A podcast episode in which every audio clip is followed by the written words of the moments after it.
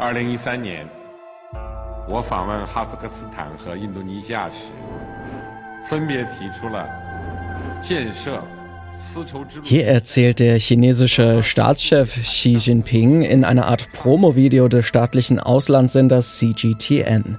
Sein Projekt, der Bau einer neuen Seidenstraße, auf Englisch offiziell Belt and Road Initiative oder auch BRI genannt. Es soll ein weltumspannendes Projekt werden. Auf dem Wasser, auf der Schiene und über Straßen soll BRI China und die Welt verbinden. Doch was genau ist dieses Mega-Infrastrukturprojekt eigentlich? Was bedeutet es für uns hier in Mitteleuropa? Und woher stammt eigentlich die Idee der modernen Seidenstraße? Das sind Fragen, auf die wir genauere Antworten finden wollen. Mein Name ist Lars Feyen. Schön, dass ihr mit dabei seid. Automobil, der Mobilitätspodcast von Detektor FM, wird präsentiert von blitzer.de, Deutschlands größter Verkehrscommunity.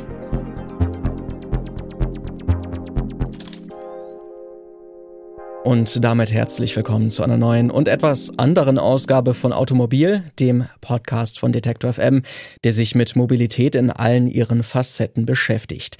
Dieses Mal beginnen wir eine mehrteilige Reise entlang der Seidenstraße. Alle paar Wochen wollen wir hier ein paar der spannendsten Aspekte des neuen gigantischen Infrastrukturprojekts vorstellen. Denn das westliche Ende vieler dieser Bahnstrecken und Schiffsverbindungen ja, das liegt auch genau hier bei uns, in Mitteleuropa und noch besser gesagt in Deutschland, zum Beispiel in Duisburg oder auch am Tiefwasserterminal in Wilhelmshaven oder im Hafen von Hamburg. Heute versuchen wir aber erst einmal die historischen Wurzeln dieser Handelswege zu verstehen.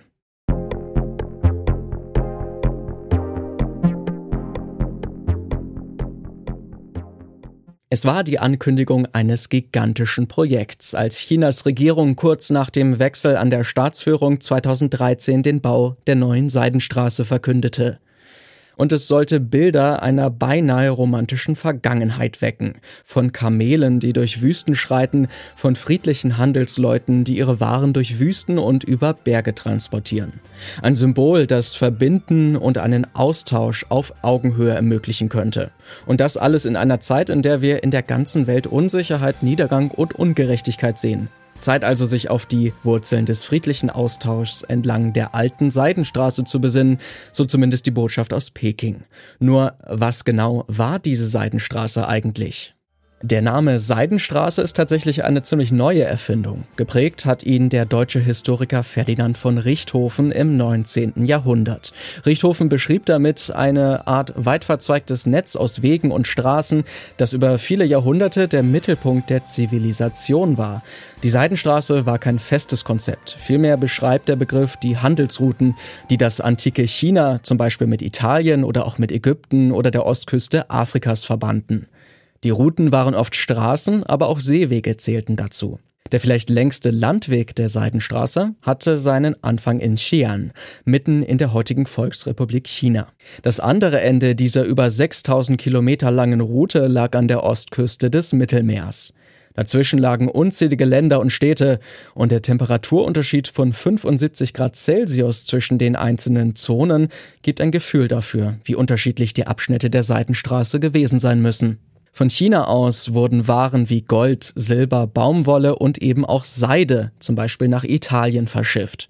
Auch Kulturtechniken wie Papier oder Tinte fanden weite Verbreitung, ebenso wie Philosophien und Religionen. Auch Grundlagen der modernen Medizin und der Astronomie gelangten an die entlegensten Orte, so zum Beispiel auch in das noch recht rückständige Westeuropa. Für Historikerinnen und Historiker ist die Seidenstraße mit ihrem regen Austausch an Ideen, Waren und Menschen ein Symbol früher Globalisierung. Peter Frankopan zum Beispiel beschreibt das System der Städte von Konstantinopel über Bagdad, Kabul und Samarkand bis zu den Küsten des Pazifiks wie eine Art Perlenkette auf dem Rücken Asiens. Regionen lebten vom aktiven Austausch von Ideen, die entlang der Seidenstraße weitergereicht und angepasst wurden. Schwarzpulver oder auch der Buchdruck fanden so Verbreitung. Man geht auch davon aus, dass sich Krankheiten wie die Pest über die langen Wegstrecken verbreiten konnten. Tödliche Krankheiten, auch das ein wesentlicher Bestandteil von Mobilität und Globalisierung. Vor Hunderten von Jahren ebenso wie zur heutigen Zeit. Zu Beginn der Neuzeit sorgten dann zwei Ereignisse für den Niedergang der Seidenstraße. Zum einen die Expedition von Christoph Kolumbus, die die Eroberung Amerikas zur Folge haben sollte.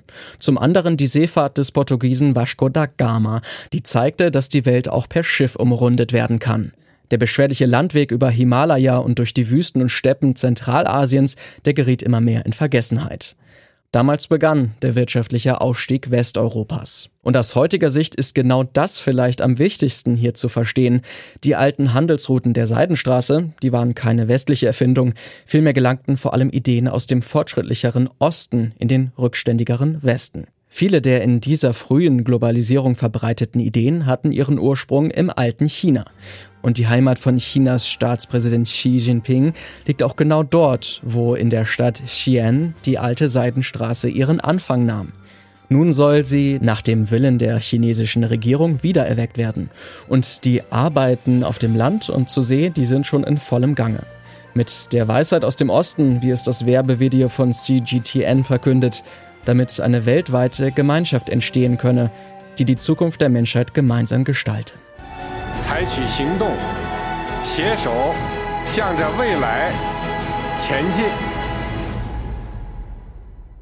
Die historische Seidenstraße ist also der Ausgangspunkt für die neuen Ambitionen Chinas. Doch wie wird die Belt and Road Initiative nun unsere vernetzte Welt im 21. Jahrhundert verändern?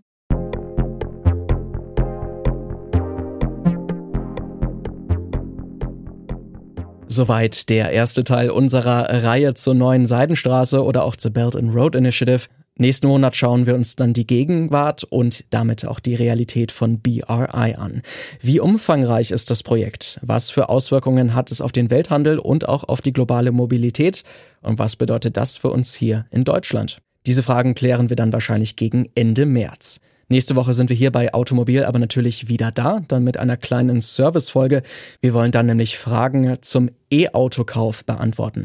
Was muss man denn alles beachten und wann lohnt sich ein Kauf tatsächlich? Mehr dazu dann am kommenden Montag. Bis dahin könnt ihr uns gerne abonnieren, wo ihr eure Podcasts hört. Bei Feedback oder Fragen schreibt uns gerne an kontakt.detektor.fm. Mein Name ist Lars Feyen. Schön, dass ihr mit dabei wart. Macht's gut und wohlan. Automobil, der Mobilitätspodcast von Detektor FM,